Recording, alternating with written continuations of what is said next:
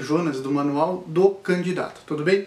Eu queria abordar hoje com vocês um tema que vem sendo amplamente divulgado, tá, por questão do Covid-19, que é o adiamento das eleições. Você acredita realmente que as eleições vão ser adiadas? Elas vão passar para 2022, vão passar para 2021. O que, que você acha que vai acontecer? Bom, no cenário geral, o que, que eu acho que pode acontecer? Primeiro que estão querendo usar, utilizar né, o fundo partidário para combate ao Covid-19.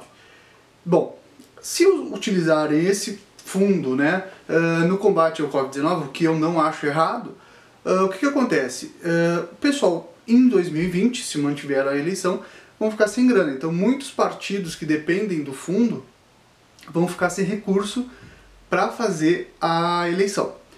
Bom, em contraponto a tudo isso, né, Uh, eu também creio que seja prejudicial uh, em questões políticas falando, tá?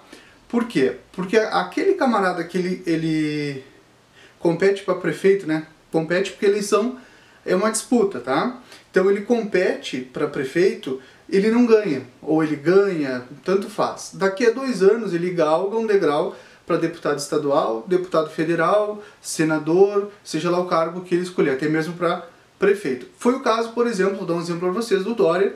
Ele ganhou para prefeito de São Paulo, depois foi para governador. A mesma coisa pode ser o inverso, né? O que, que acontece com tudo isso então? Eu creio que seja prejudicial eles transferirem a eleição para 2022, tá? Justamente por isso. E se eles transferirem para 2022, hum, vão criar eleições consecutivas, ou seja, prefeito, vereador, deputado estadual, deputado federal, senador e presidente. Ou seja, se você perdeu uma eleição, não tem a chance de concorrer numa próxima, você não pode concorrer em dois cargos diferentes. Então, eu creio que no ponto de vista político, tá, ela provavelmente pode ser que seja adiada para novembro, a pau e corda, porque o presidente já sinalizou que não é uh, uma grande epidemia, não é lá essas coisas, né, que a taxa de mortalidade é baixa, que a, a gripe mata tanto quanto o Covid-19, que foi feito um alarde. Bom, seguindo o pensamento do presidente, eu não creio então no adiamento das eleições agora em 2020. Uh, ah, não posso dizer pelo Congresso, porque o Congresso está pensando no avesso, né? E isso está virando uma guerra política, um desgaste político muito grande entre questões de governadores, prefeitos e o próprio presidente da República. Então não dá para a gente dizer o que, que, vai acontecer. Bom, alguns aspectos legais têm que ser é, levados em consideração, que é o caso do artigo 16 da Constituição Federal. O que, que diz o artigo 16? O artigo 16 ele diz que as eleições acontecerão no primeiro domingo de outubro, certo? Se for alterar esse artigo, teria que ser feita uma PEC, tá? Só que ali também diz que não vale para a eleição do próprio ano. Teria que ser mudado com um ano de antecedência, tá? E não vale para essa eleição, ou seja, só valeria para 2022.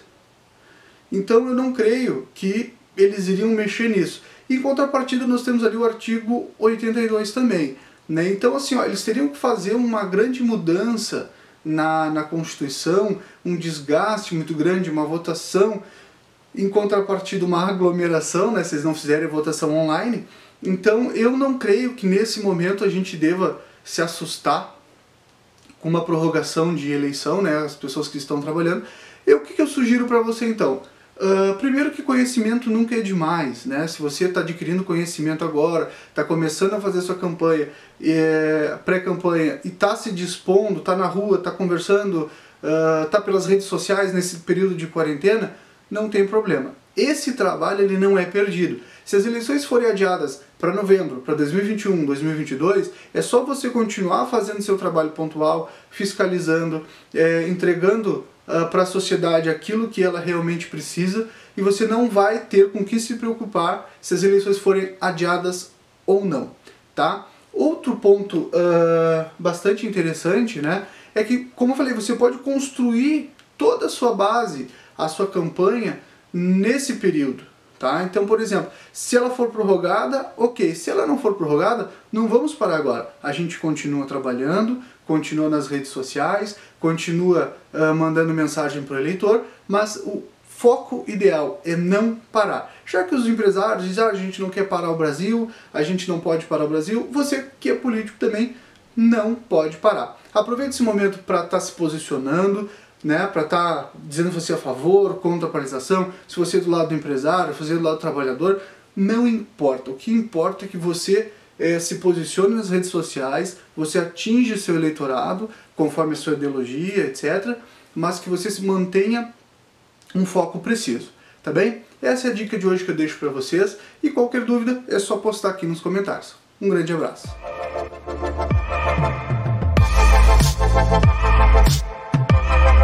We'll be right.